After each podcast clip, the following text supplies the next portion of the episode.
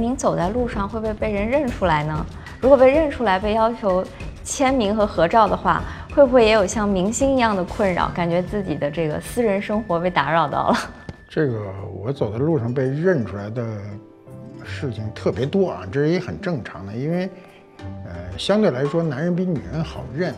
因为我有时候还跟着有些女星或者是什么，她倒未必有人认。化不化妆会有些对它差差距比较大，我们这种镜头前镜头后的差距不大，啊，合个影这事儿，只要走在马路上，随时都发生。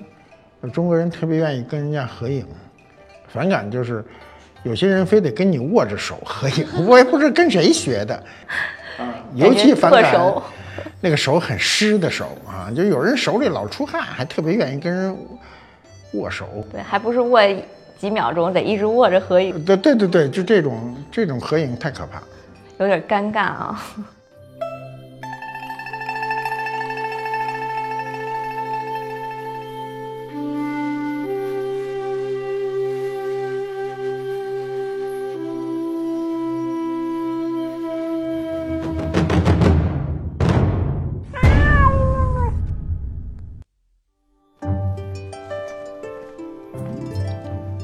官复都督，尤为正。我们说过，我们要谈中国古代的五大名窑，今天谈钧窑。英国的《每日邮报》报道这么一件事儿啊，英国啊有一户家庭呢，他呢有这么一件中国瓷器，这件瓷器呢，他就一直放在抽屉上呢，用来给。客人啊，临时放硬币等零钱，放个什么车钥匙之类的，他就不知道这件瓷器有多长的历史。这户人家呢，他这个做梦也没想到的是，他们全家的财产不顶他放零钱的这么一个瓷器。这瓷器叫什么呢？现在被人为的定成了一个名字，叫水仙盆儿。那么这件被他们忽略的水仙盆儿估价多少钱呢？拿去拍卖了，估价呀。这个拍卖行还不是什么大拍卖行啊，估价就偏低。估了多少钱呢？估了十万到二十万英镑那么这件东西呢，就于今年的五月二十一日，在英国的啊。多彻斯特拍卖，这小地儿拍卖。那么拍了多少钱呢？你们都看到了啊。其实这个价钱啊，远远没到位。为什么没到位呢？是因为现在啊，整个的古董市场不景气。如果这是前五年的话，我认为在这个价格上至少翻两个跟头。那么这水仙盆的前任主人是谁呢？他是啊，当时啊，二世纪初啊，有一个中国艺术品收藏家叫乔治啊。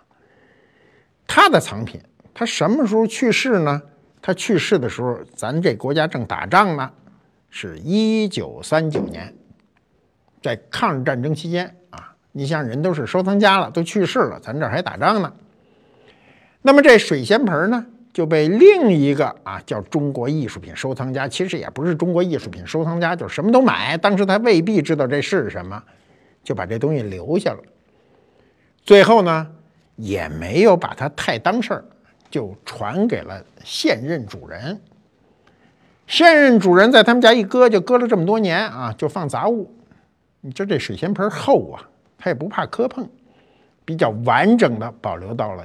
今天，那么早在二十七年前，二十七年前就大概一九九一年啊，这主人呢曾经找这拍卖行说：“你给我估估这东西值多少钱？”拍卖行呢一估说：“你这值不了仨瓜俩枣钱，算了，就估得很低。”这主人也就有点小钱儿也就没注意这事儿。为什么在二十七年前这东西估值低呢？是因为二十七年前中国还没有拍卖行呢。中国成立拍卖行是二十五年前的事儿啊，二十五年前啊，大概是一九九三年啊，中国开始陆续成立各个拍卖公司。那么在九十年代买东西都特便宜，到拍卖行啊，你那手得看住了啊，你要一伸手，梆就落你手上。为什么？你伸手招呼人，哎呦，你怎么来了？邦当，这落锤了，就是你的。它不像现在，呵，你这手伸多半天，人都不理你。那么中国艺术品市场东西价值低呢，那国际市场就低。外国人买东西都特理智，中国人买东西最大的一个特点就是不理智，啊，什么时候理智呢？就是啊，回家了理智啊，回家后悔啊，那就是理智的表现。在这个现场，我看过很多人就跟玩命似的举，好像这东西不要钱。所以在国际市场，中国人把中国艺术品炒高以后呢，这些年就引起人注意了。那么这二十多年过去啊，到现在，这主人呢就参加一活动啊，这什么活动呢？就是当地啊，有时候这个英国呀，它呃有文化传统啊，它的各种郡啊，这一郡就是咱就跟咱县城差不多，搞点这个古古董的这种。啊，就群众搜集活动，结果这现任主人好奇啊，这岁数也大了哈，就顺手把这个真的搞不清楚的这件中国瓷器装一纸箱子里，就拎过去让他们看。这一看，好，有明白人来了。这明白人为什么明白呢？就是今天明白中国的瓷器的人太多，一说五大名窑、五官歌军令，都头头是道。我当年喜欢瓷器的时候，说《汝官歌金令》，没一个人知道我在说什么，你知道吗？你像这历史过去多快啊！结果明白人一来呢，告诉他说：“你这东西啊，可值钱啊！值钱了以后，这这别的不说啊，您这水仙盆儿啊，卖了以后，给你家孩子买房没问题。这个啊，有点意思。这盆儿哈。”在英国真能买房，在中国都不一定行。英国房子便宜，比中国房子便宜。这老牌资本主义的房子便宜是我一个没想到的事儿啊！我去英国打听房价啊，就在这个希斯罗机场到伦敦市中心的中间地带啊，大概开车四十分钟左右的路程到城里，到机场也差不多。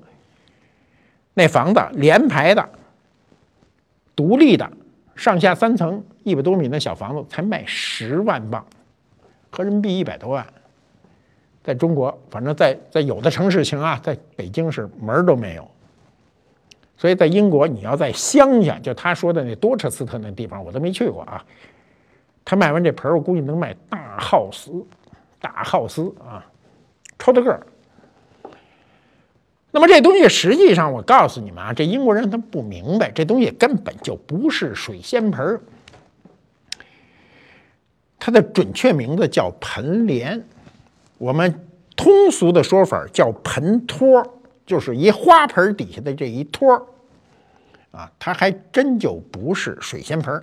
为什么不是水仙盆儿？你养水仙的人你就知道，那水仙那大疙瘩这么老大个儿，底下还长好多那个根子。他把那水仙能顶起来，你这么浅，怎么养水仙？它不好看。水仙盆一定得有一定的深度。这东西是什么呢？是这个花盆下面那接水的啊，准确专业术语就叫盆帘儿啊，盆帘啊，一大一曲啊，这帘字很少用。它干嘛用的呢？是这样啊，过去古人养花，尤其。有钱人啊，包括皇宫啊，这养花啊，跟看花是俩事儿。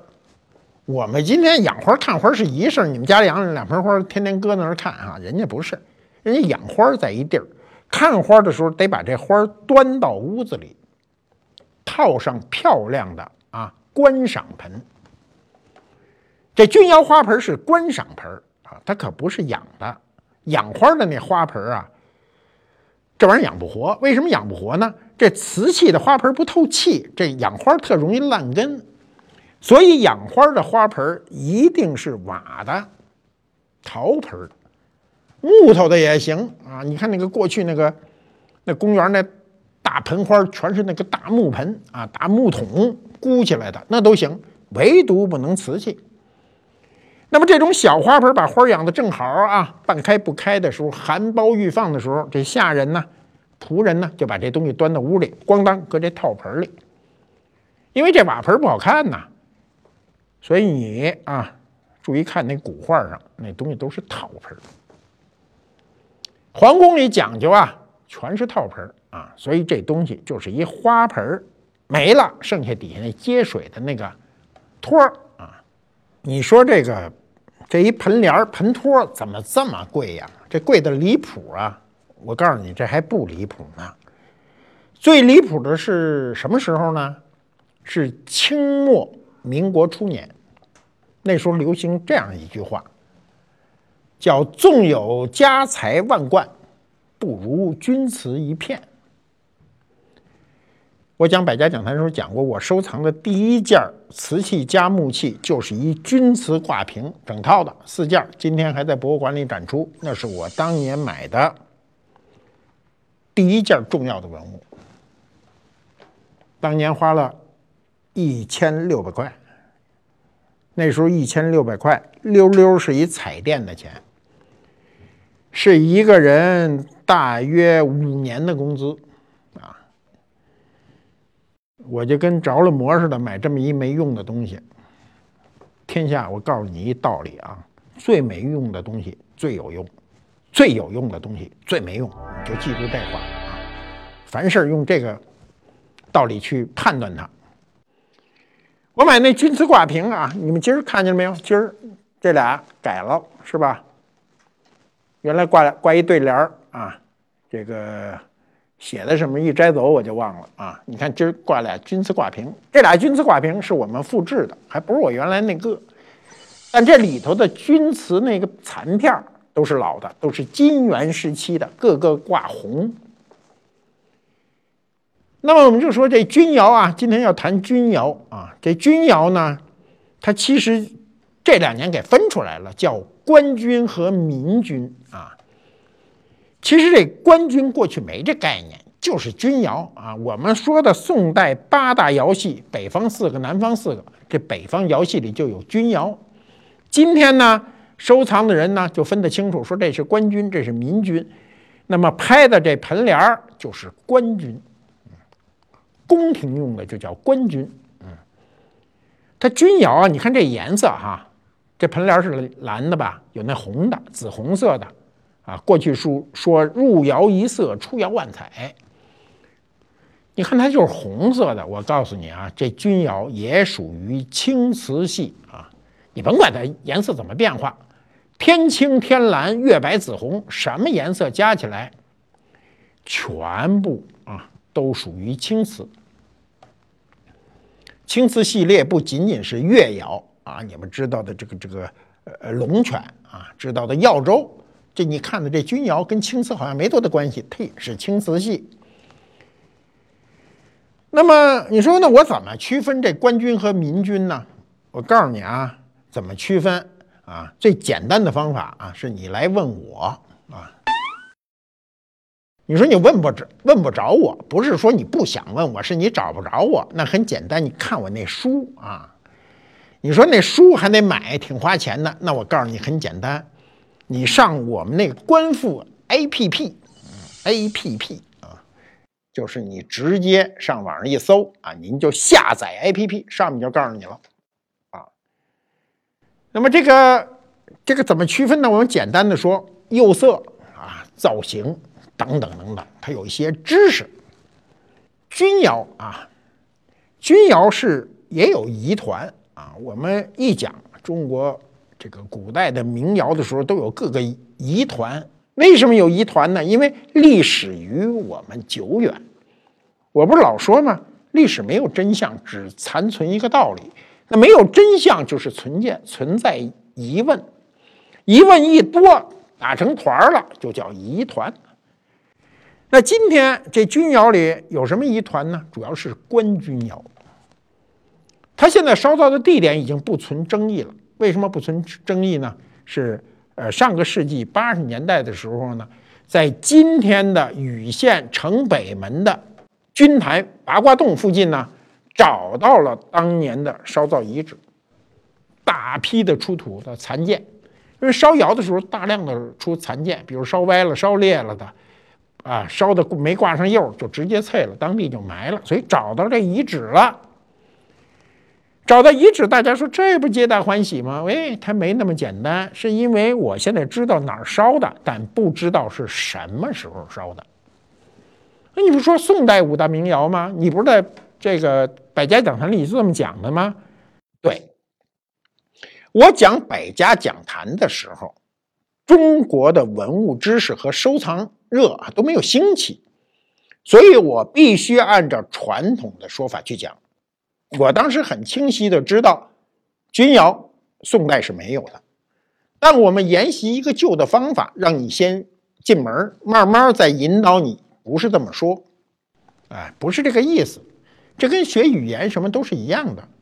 我们最初学语言是一个很很笨的方法，啊，比如我举个例子，啊，你学语言第一句话中国话，你教外国人说，你先学谢谢，第二句话要学不客气，否定这件事儿，您客气了呗。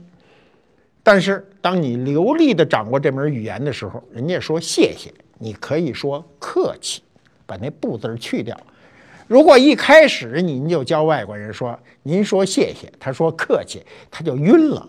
所以一开始呢，要顺着这种常规的说法去说。所以我当时也说宋代五大名窑。我们今天怎么说呢？说中国古代五大名窑。啊，过去认为啊，官钧窑啊是北宋时期烧造的，与宋徽宗的花石纲、艮岳。有直接关系，因为它不是养花的花盆嘛。其实那花石纲不是这意思，是那特大个的啊，特大个啊，那个太湖石啊。这个所谓纲就是一组啊，但这只是一个理论上的一个推测啊，我们一直没有找到文献，也没有考古发现，没有证据，这是一个传说。宋代有没有钧窑呢？我认为没有啊，那我怎么认为呢？我告诉你，建国以来，所有宋代墓葬的正式考古中，一件钧窑没有出土过，没有发现过，证据不支持这件事儿，你传说没有用。那么到了上个世纪三十年代啊，这个北宋就钧窑的北宋的说法呢，就逐渐被。明白人怀疑啊，谁先怀疑这件事儿呢？还真不是我们自个儿，我们自个儿人不怎么怀疑。最初是日本人，啊，日本学者呢就指出，说这个钧窑啊，肯定不是属于始于北宋，始于金代。那这个说法，你这个日本人说了不算数，这这这这窑是咱烧的呀，所以咱就不认日本人这说法。尽管这说法到今天也啊八九十年了，但是咱不认。又过了三十年啊，六七十年代的时候呢，美国学者就开始说了，这里裹乱，说这也不是啊，也不是金代的，是元代的。那我们就更不听美国人的，人但我们认为你美国人跟还不如日本人呢，日本人好在还认俩汉字呢，您那汉字都不认的，所以这这美国人说了也没人听。那么再后来呢，又有学者说啊，英国学者又说这东西啊是元末明初的，后来就说是明初的，明早期的。到今天呢，没有统一的定论，我们自己还要坚持啊，我们的故宫博物院还要坚持是北宋说，那在西方的重要的拍卖图录上，苏富比、佳士得早已定为是明初。那么这个是到底是什么时候的呢？其实啊。从逻辑角度，从证据学角度，这个东西是明初的，基本上成为定论啊。你比如，我就认为这东西就是明初的，因为明初有很多其他瓷器，比如青花瓷器，是可以跟它类推的，造型是一样的。本来钧窑呢，它这个说法就是很晚，它非常晚啊，就是宋代五大名窑这说法啊，是清代人的事儿。这个晚明的时候呢。这个由于啊文人呢，这个写文章多事儿嘛，品评嘛，这个钧窑呢才进入了中国古代名窑。它跟我们以前说的这个越窑啊、邢窑啊、定窑啊、汝窑啊这些都不一样。这些在唐宋时期都有文献记载，但钧窑在这个唐，甭说唐，就是宋代也没有，哎，元代也没有，一直到了明代晚期才开始有这个字眼。所以在明代晚期之前的所有的文献记录中，没有钧窑这名儿。你比如啊，我们知道这个成书是明初的洪武二十一年的曹昭写的啊。《革古要论》，这是所有人研究中国陶瓷必读的书。这书呢，是记载中国历史上啊瓷窑的一个最多的一部著作。它记载了有多少个瓷窑呢？有十四个瓷窑。这十四个瓷窑里，其中都包括了跟我们都不怎么贴边的高丽窑，就是朝鲜的啊、韩国的，那上面都没有钧窑的名字。这是明初的事儿。明中呢，有个人叫王佐啊，就增补了这本书《革古要论》。那么他列举的十六个，又增加了一些内容中呢，也没有钧窑的这个名儿。可见钧窑这个称谓在明初、明中啊，都非常的不流行啊，至少是文献中不见。那么。明末怎么出现了呢？哎，明末呢，这种瓷器呢就传入到了民间，民间人见了以后呢，就开始说这到底怎么回事啊？呃，根据当时，因为明末到明初之间呢，毕竟只隔二百年啊，所以相对时间比较近。呃，基于什么原因被定为了钧窑呢？我们不清楚。嗯，但是明末的这个文献中已经有钧窑这个词汇了。我们传世的这个官钧窑中啊，主要就是花器啊，花器。那么，在上世纪啊，一一九七四年啊，七五年啊，到二零零一年、零二年时候，都对这个窑址进行过一些挖掘，特别是这个零四年啊，出土了一大批呢，叫善饮器、善饮器存储器啊，就是什么意思呢？就是这些东西都是厨房用的。就比如碗盘呐、盏杯呀，啊，还有壶啊。这个壶呢是方流的。你说什么叫方流？这壶嘴是方的，不是圆的，啊。它跟早期当时景德镇出的瓷的壶和金属的壶啊，你比如梁庄王墓出土的那个黄金的壶，都这个造型。所以一看这种壶就是永乐时期啊，下线也就到正正统左右就没了。所以这些资料和造型呢，就对官军呢。这个年代问题提供了一个线索。那我们现在可以总结一下啊，钧窑我们把它分成民钧和官钧。民钧始于金代啊，这大量的文物可以佐证啊。我们曾经说过，叫汝廷钧代，汝窑停烧以后，钧窑开始代替它，所以我们看到最好的金代的单色的这个。钧窑跟汝窑非常接近，非常接近。最初的这个钧窑啊是没有红色颜色的，也没有这种色斑块，没有啊。盘子多，碗多啊，都是普通的用具。官钧呢就始于明初啊。这个官钧是这样有个记载啊，《大明会典》就有记载，就是洪武的时候啊，呃，洪武的时候他是这么说的，就是凡烧造。这个器皿啊，就供应皇宫使用的呢，需要定夺式样啊，就是说你这个样子必须得给我定下来，然后呢，这个计算人工物料，就是得花多少钱，如果数量多呢，还要让这个匠人呢，就是去赴京啊，去汇报去。那么它上面有一句很重要的话啊。说制窑兴工货数少，行以饶处等府烧造。你看啊，饶是哪儿啊？是景德镇饶州府。处是哪儿呢？是龙泉处州府。等是哪儿呢？是有可能就是均州啊。等，它不是说就这俩地儿。那我们从现有的文物证据上看，啊，明初。从永永乐开始，因为这个记载是洪武偏晚期的嘛。从永乐开始呢，同样式样、同样纹饰的啊，这个瓷器景德镇跟龙泉非常接近，其中一部分跟钧窑非常接近。当时呢，皇上是这么要求，就是说你能烧造的地方全给我啊，把这瓷器全给我弄来。您龙泉把你龙泉拿来，您这个钧钧窑把钧窑拿来啊，你这个景德镇把你景德镇窑都给我拿来。都烧好东西往那儿一摆，发现一问题，什么问题呢？这摆着好看，可用着不一定好用。比如龙泉和钧窑特别不好使。你看那钧窑那盘子啊，或者那个钧窑那碗都厚。龙泉那大盘子都厚重，就一色儿绿的，啊，青绿色。这个钧窑呢，就是蓝色或者红色，它不适合当餐具。所以你看这个景德镇这窑就好，白色的，啊，你现在说这龙泉能不能当餐具？能，您吃一顿没问题。可这皇宫里全是这大青瓷，受不了。所以呢，后来啊，这个。处州啊，就是龙泉啊，这个禹州啊，就是这个钧窑啊，这个都都都都都都退出啊，都退出。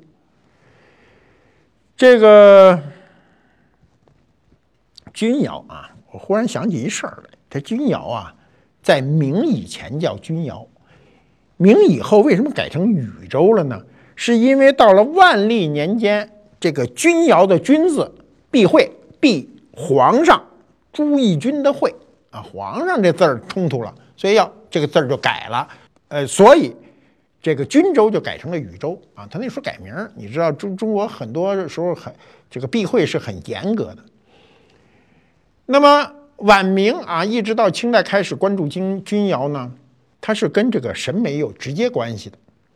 钧窑在宋代的时候肯定没什么地位，尤其南宋啊，南宋呢人都是高宗，那些人都雅。你看看南宋官窑啊，都特雅致。您这打红的啊，大色块的，他不喜欢这种斑块色块，它本身就不是中国人的传统。这个清代啊，咱们都知道是满族人入主中原，是吧？他尽管学习汉文化，但是他跟汉文化之间总是有一些距离感。你注意看，凡是这种色彩绚丽啊、大斑斑块流行的时候，都是什么呢？都差不多不是汉人，不是汉族统治的时候。你比如唐代，唐代的鲁山窑，那是现在简称叫唐钧，就是唐代的钧窑，大色块啊，这就是唐代流行。唐代的唐三彩大色块，唐代流行，但是一到宋，这三彩的东西就迅速的下滑。尽管辽三彩、宋三彩、金三彩都有，但是它三彩的意象没了，它就拼命的往具象走。那么那以后呢，就是对这色块不怎么感兴趣。偶尔出现色块是什么呢？是元代，你看蒙古啊，蒙古人一统治，那个大色块又出来了，比如有釉里红的大色块，虽然不多，但是它流行起来了。那么到了清代以后呢，清初对中国传统的优秀的瓷器都复烧，这一复烧呢。就开始复烧这钧窑，谁复烧呢？景德镇复烧，所以钧窑呢，到了清代的时候，变成了清代复烧的啊，现在叫复刻的一个模本，那么自然它就流行起来了。啊，你比如说北京啊，北京过去啊，那家，不能说那家。北京到现在还有一家餐馆叫那家小馆儿，这这餐馆啊离我们这儿很近，嗯，我老去吃，很大一餐厅啊，很谦虚。过去北京那家是谁呢？那童，这个那童呢，跟这个徐世昌呢，他都是这个都是这个重臣啊啊，徐世昌当过民国大总统啊，他将清廷珍藏的二十多件成套的。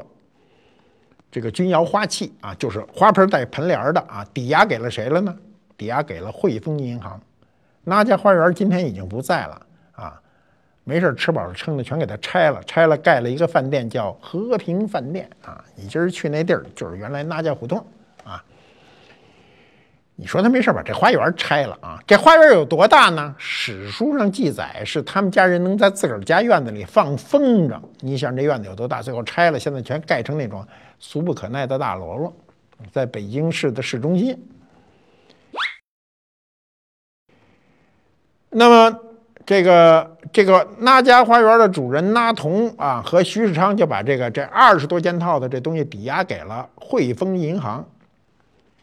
抵押到什么时候呢？一直抵押到宣统，那时候就没办法了，就是抵押完了，你知道人到不到万不得已都不去抵押，抵押以后往往都赎不回来，所以呢，到日子就是没能力往回赎了，怎么办呢？汇丰银行呢？就有一买办，什么叫买办呢？买办这词儿啊，是过去特流行的词儿。按今天的说法啊，有一种网络叫什么代购啊，就跟这个差不多啊。这买办呢，就通过啊自个儿的关系，把这批东西呢，就直接从汇丰银行就卖给了美国大都会博物馆。今天啊，你们再想看这批东西，奔美国、奔纽约、奔大都会博物馆。就准能看见这批东西。这东西到美国以后呢，一下就引起了美国对这个钧瓷的极大热情。为什么美国人对他那么热情呢？就因为这钧瓷啊，热闹俗，一俗，美国人就明白了。美国人对雅的事儿啊，他得有个反应阶段；对俗的事儿都不用反应啊，直接就反应了。比如今天的啊，美国华盛顿的弗里尔。这个美术馆，哈佛大学的塞克勒博物馆里啊，都是世界上收藏官军最多的两座博物馆，都是那批东西都扔美国去了。美国人搜集啊，那时候美国人有钱呐，发战争财啊。那我们今天啊，我们今天的人收藏人对这个钧窑特别感兴趣。为什么对钧窑感兴趣呢？钧窑量大。官军啊，非常狭窄，就那点东西，你千万不要设想你能私下买着官军窑。但是民军窑啊，非常容易买到。为什么容易买到呢？是因为钧窑这个东西啊，它的釉啊是一种乳浊釉，就是它浑浊，所以它对胎没要求。中国北方啊，大省全烧啊，河南、河北、山西、山东、辽宁。都烧钧窑，这钧窑哪儿都烧，所以你看那钧窑的胎啊，最浅的近乎白胎，最深的近乎黑胎，这中间各种颜色啊，砖红色的，呃，咖啡色的，灰色的啊，还有那说不出那颜色的，都可能出现啊。所以你光看胎，你很难判定它。它又有极强的覆盖能力，甭管你里头是什么胎。直接覆盖上，你看不见了。所以，我们今天看到最多的金元时期的钧窑碗，非常的流行，在历史上覆盖了中国北方所有地区。过去认为南方没这玩意儿，后来在南方啊，在浙江义乌也出土了一大窝子，那个钧窑呢，看着有点像南方人烧的。所以不排除南方也烧过类似钧窑的这种产品。我们对陶瓷要有一个正确的认知啊，我们所所有的陶瓷分类是以它文化特征作为特点的去判断它，不是以它它的产地啊，产地是它的主窑厂的产地，但是其他产地如果烧出来也是这样，比如内蒙烧出来的钧窑，你认为也是钧窑，那也是钧窑。就它文化特征是一样的。那么在民军中最多的就是盘子碗啊，碗比盘子要还要多啊。这个碗呢有素素色的，就是说最好看的是偏蓝色的，跟汝窑的颜色非常接近。再有有灰蓝色的，有那种带水不拉几的啊。那好一点的有有带色斑的，嗯，就所谓的就这种挂瓶中的那种色斑。你注意看这挂瓶中的每一片瓷片。都是圆弧状的，那就是不是碗就是盘子，对吧？它不可能是瓶子，所以钧窑的陈设器特别少，特别贵。钧窑的陈设器啊，在历史上除了官军中的啊这种花箍以外，民窑中的啊能看到的最多的就是梅瓶，还有一些花口瓶等等，很少。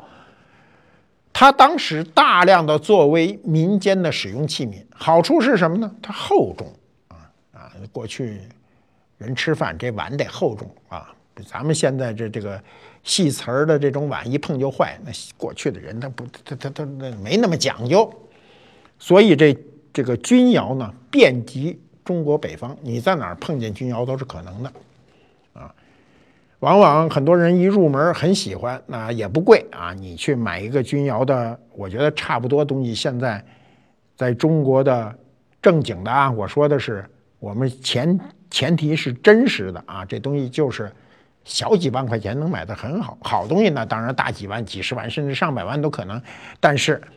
小好一点的啊，基本上这东西说得过去的，就是小几万块钱啊，便宜的时候一两万，多的时候三四万、四五万就很好了。那么今天是因为这种这种钧窑产品很多啊，很多，所以它价钱比较便宜。跟民国时候我们讲了一开始我们就讲了，家有万贯不知钧瓷一片嘛，啊，不如钧瓷一片。民国时候呢，就有大量的古董商呢就去找这玩意儿啊。民国当时北京有一个古董商呢叫王冕斋。啊，他呢负责往南方跑，往南方跑啊，就是往南方跑呢，就是每个人你知道过去那古董商啊，他有专门跑的地，有人专门往山西跑，有人专门往山东啊，有人专门往那湖南跑、湖北跑。为什么？他对那个地域特别熟，跑长了以后关系多，老有人通风报信，所以都愿意往那儿去。这个王冕瞻跑到哪儿去？跑湖南去，跑到湖南去，有人跟他说乡下啊有钧窑。这个，这是一狭隘经验啊！狭隘经验大部分时候都是管用，但偶尔会有漏。狭隘经验，他说那乡下人懂什么钧窑啊？那就是那窑变，景德镇的窑变。你知道，景德镇在清中期以后大量的烧窑变瓷，它就是追这个钧窑效果。你不懂的人一开始特别容易看那种窑变，就是钧窑。然后他就懒得下去，他说我可不到乡下去，说费那劲。你想咱们今天下个乡都得准备准备，那时候下个乡呢吃苦耐劳啊，下去再没收获，没没去，没去呢，他就把这消息呢就跟人家念叨，念叨谁呢？他跟一个啊做家包生意的人，这人叫李茂廷啊，跟他念叨，就说哎，说我听说那乡下哪哪哪哪有这个钧窑，你要不嫌麻烦，您去。什么叫家包生意啊？过去做生意有两类啊，我们老说行商做贾，对不对？过去商贾云集是商人和这个那叫贾人吧？啊，这个贾就是写这个西贝甲啊。行商做贾，过去走动当当中经商的人叫行商，做贾呢就是开店的。这家包生意都属于行商啊。过去弄一包袱皮儿，见着这古玩买完了，又包袱皮儿一搁啊，包好了又肩上一扛，拼缝去啊，赚点小钱就可以。所以做家包生意的人呢，就明显的在社会地位上低一档。所以这李茂廷呢，就是做家包的，说那行了，说兄弟您在这长沙大城市啊吃喝玩乐，说兄弟下去跑一趟。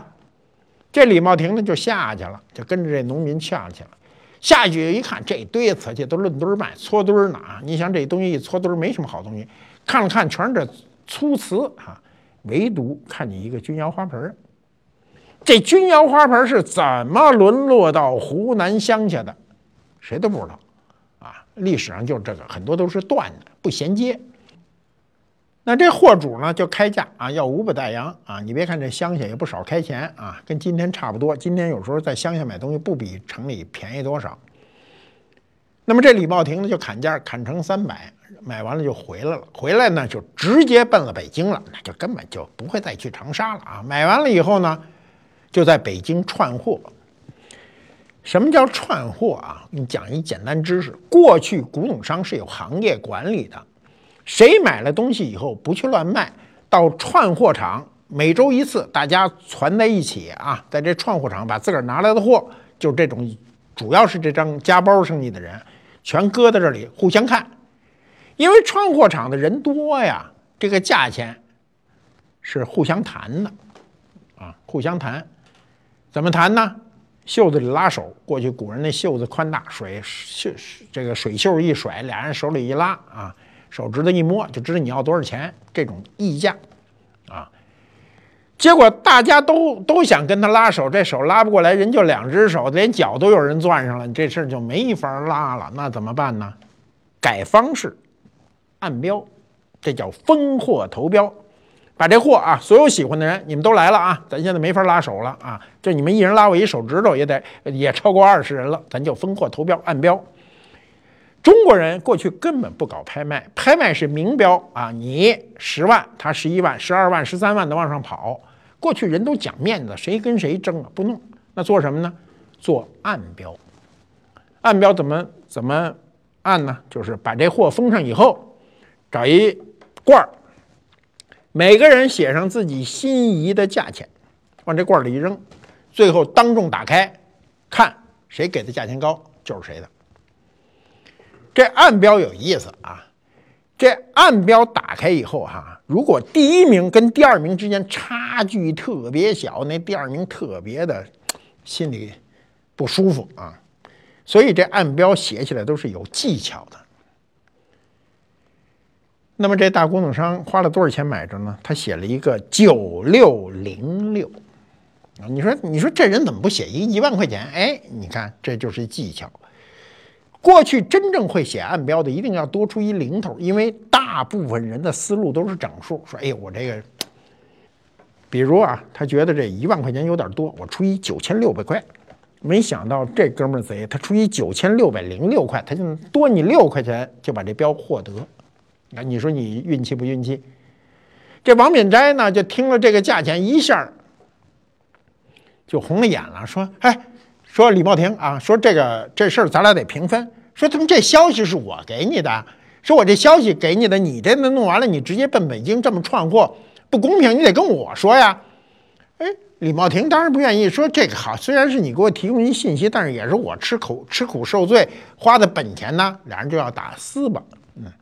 私就是这么来的，结果这个古玩商会啊，那时候都有会长，会长出来就劝解说：“这么着吧，啊，说这事儿呢，咱们按照一个商业原则啊，你提供信息不能一点儿好处没有，你你去啊下乡吃了苦，担了风险，你拿大头，咱们怎么分呢？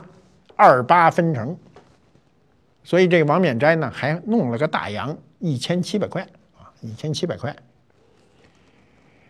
那么这个被谁买走了呢？我不是说被大古董商吗？因为加包的干什么往外跑的全是小古董商。这大古董商为什么敢出价呢？因为他跟海外连着。当时他跟这个欧洲连着啊，欧洲你都知道，我们讲过卢芹斋吧，跟他们连着勾着啊。我只要敢买，我就一定能卖出去。结果呢，让中山商会日本人捷足先登。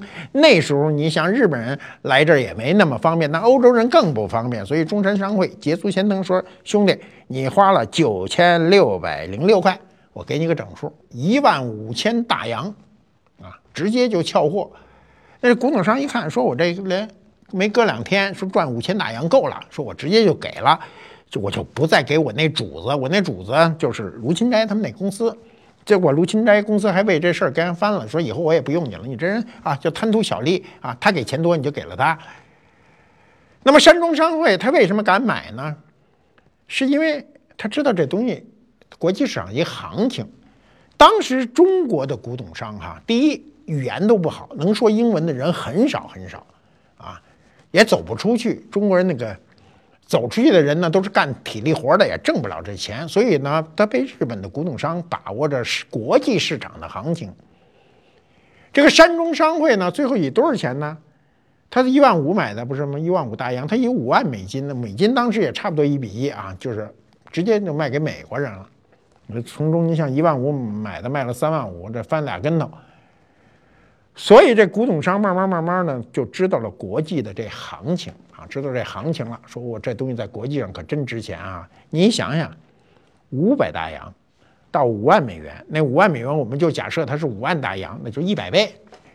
这李茂廷啊，后来听说这消息以后呢，就窝囊。你知道这窝囊啊，是人生特难得的一个感受。这窝囊这个词儿啊，啊，不是说我们看这人窝囊，是我心里啊难过，过不去。北京人叫凹头，就是各种负面情绪集一身，比如后悔、自责啊，这个等等等等，就说不上来的那种情绪。那么李茂廷呢？你别看他赚了钱哈，他是这人心眼小，他看别看不得别人赚钱啊。过去就专门有这这种人啊，叫卖东西两头出人命啊，就是他买东西的时候，卖他东西那人得死喽；他卖东西的时候，买他东西那人得死喽。这叫两头出人命啊。这个李茂廷呢，他尽管赚了这么多钱哈，他还是看不得别人赚钱。说人家那个山中商会怎么一下赚那么多钱呢？他自个儿就难过，难过的就就睡不着觉，吃不下饭。又想呢，我本来就赚这点钱啊，赚了几千大洋，还被那王冕斋给我敲走了一千七百块，越想越憋气，就是说啊，郁闷啊，就喝酒去了。他这郁闷呢，按照现在说呢，就是那个抑郁症，得了抑郁症。但是他这得抑郁症有一好处，他自个儿能够，能够一下自我解开这扣。他一想，说我这人呐，不行，我做不了这生意，我赔钱难受吧？我赚钱比赔钱还难受，我活不下去了，我干脆我回家吧，我回家种地去吧。这人三十六岁就回了家了。我告诉你啊。这人真就是一明白人，生意不是每个人都能做的。我们君窑的事儿说的差不多了啊，我们现在要看君窑了。你们盯着墙上那两块挂屏看了半天了吧？你们没想到，我打开你让你们看看啊。打开之前呢，我得好好渲染渲染这盘子，这盘子。是我啊，四十年来看到最漂亮的一块钧窑盘子。我我四十年看见最漂亮的钧窑盘子，那得多漂亮，特漂亮。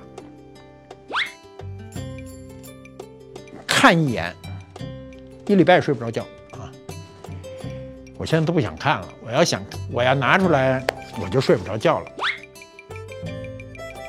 我好久没看见它了。打开让你们看一眼啊，这是第一次展示给社会，看见了吧？当当当当，这叫什么盘呢？我给它起了个名儿，叫红叶题诗盘。官复博物馆里有一个非常著名的钧窑盘子，叫三潭映月啊，在很多书上都有收录了那个盘子。这叫红叶题诗，为什么叫红叶题诗呢？你们注意看，像不像很多秋天落下的红叶在水中漂浮着？它有方向感。红叶题诗这个故事是唐代的故事啊。中唐有个诗人叫顾况，他在洛阳时呢，闲着没事儿呢，与诗友啊，那是这个唐代的这个诗人呐，都互相之间呢，天天比着如何作诗。在上阳宫宫廷里呢，游玩啊游玩突然呢，看见这流水啊，你看水是流动的吗？从宫墙内呢，就飘出了一个大树叶子，红叶，上面写着一首诗。这诗写的什么呢？一入深宫里，年年不见春。聊题一片叶，寄予有情人。你听这诗写的啊，很缠绵。就说我呢，那肯定是个女的写的吗？啊，是个宫女写的吗？我进入宫以后呢，年年不见春，这一语双关。我我心情中没有春天，是我身体也没有春天，我就没见着皇上。这皇上真耽误事儿啊！说我只好写这么一个酸诗啊，顺着水飘出去，谁捡着就算有缘分。我们今天老说缘分，缘分就这意思。这顾况呢？哎，看这诗有意思啊！说这跟我这挑战了啊，回去就写了一首诗，也写在这树叶上。然后呢，他跑到宫墙那头啊，那头啊，上游把这树叶子往里一扔。这树叶子上写的是什么呢？写的是“花落深宫莺一悲，上阳宫女断肠时”啊。上阳宫啊，这宫女呢愁断肠啊。说地城不进东流水，就是你这个皇宫里，你怎么也禁不住这水流动吧？夜上题诗欲寄谁？你想寄给谁呀？是寄给我呀。又过了十多天啊，有人就到这院中呢去游玩啊，又看到这红叶上又有一首诗，拿起来又给这个顾况看。这是红这个红叶上写的什么诗呢？一夜题诗出晋城，晋城指的就是宫廷啊。谁人愁鹤独含情？自嗟不及波中叶，荡漾乘春取次行。这就是著名的红叶题诗的故事啊。这个顾况呢？这个研究唐诗的人当然知道，不研究唐诗的人一般也不知道他啊。写了这些小酸曲儿啊，红叶题诗呢，作为中国陶瓷上很重要的一个题材。你们注意看，明朝末年到清朝初年到康熙年间，大量的瓷器就题这诗啊，红叶题诗。金代钧窑盘，这有多少片叶子呢？我还没让你看背面呢嘛，你们看看背面，我的妈呀，背面还有这么多，这上面得有二十多片，我数数啊，一二三四五六七八九十十一十二十三十四十五十六十七十八十九二十二一二二二三二十四片，二十四片红叶，嗯，按着一个方向流动啊，我们讲了，钧窑。过去认为入窑一色，出窑万彩，这是以讹传讹。钧窑的所有的红釉都是可控的。我们从这上面点染的顺序和笔触看，这显然是人工的点染。我们看到的钧窑的绝大部分作品，这些红，不管它是呈现怎么样的一个状态，比如我们的三潭映月，都是人为的控制这个红色。是我们古人对这种色块的抽象的审美的一个追求，啊，它跟后来的窑变有本质的区别，我们应该了解这些。钧窑就说到这里，我们下一次就该说定窑了。今天就到这儿，下回接着听。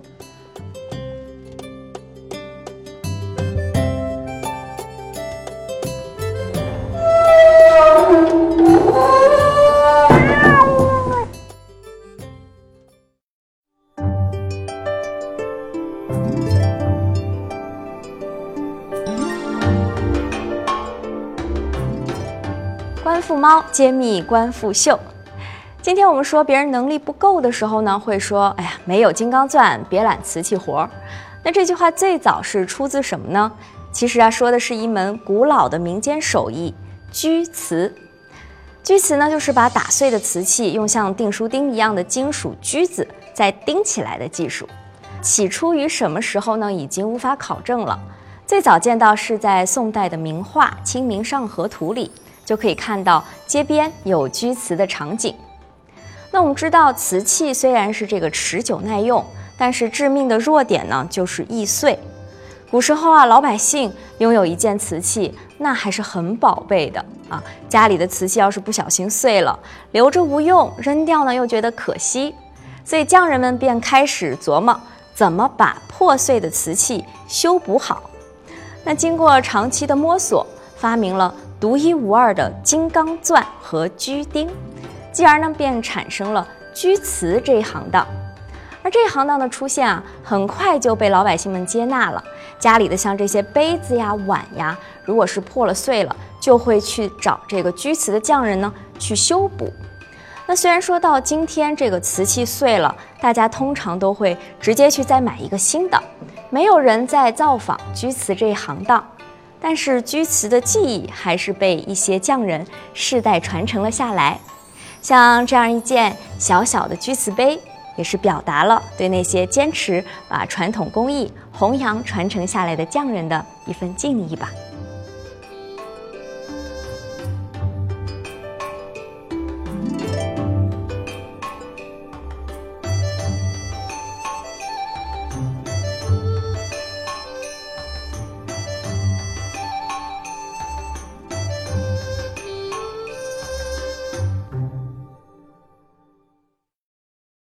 因为自己做的不完美，会焦虑吗？是应该尊重父母的意愿，还是选择自己的梦想？不知道未来会是过什么样的生活？自己可能永远都找不到你想要停留的那个地方。我给他的第一本书，它能让你装龙像龙，装虎像虎，可以让你醍醐灌顶。那你凭什么不幸福呢？这世界很酷。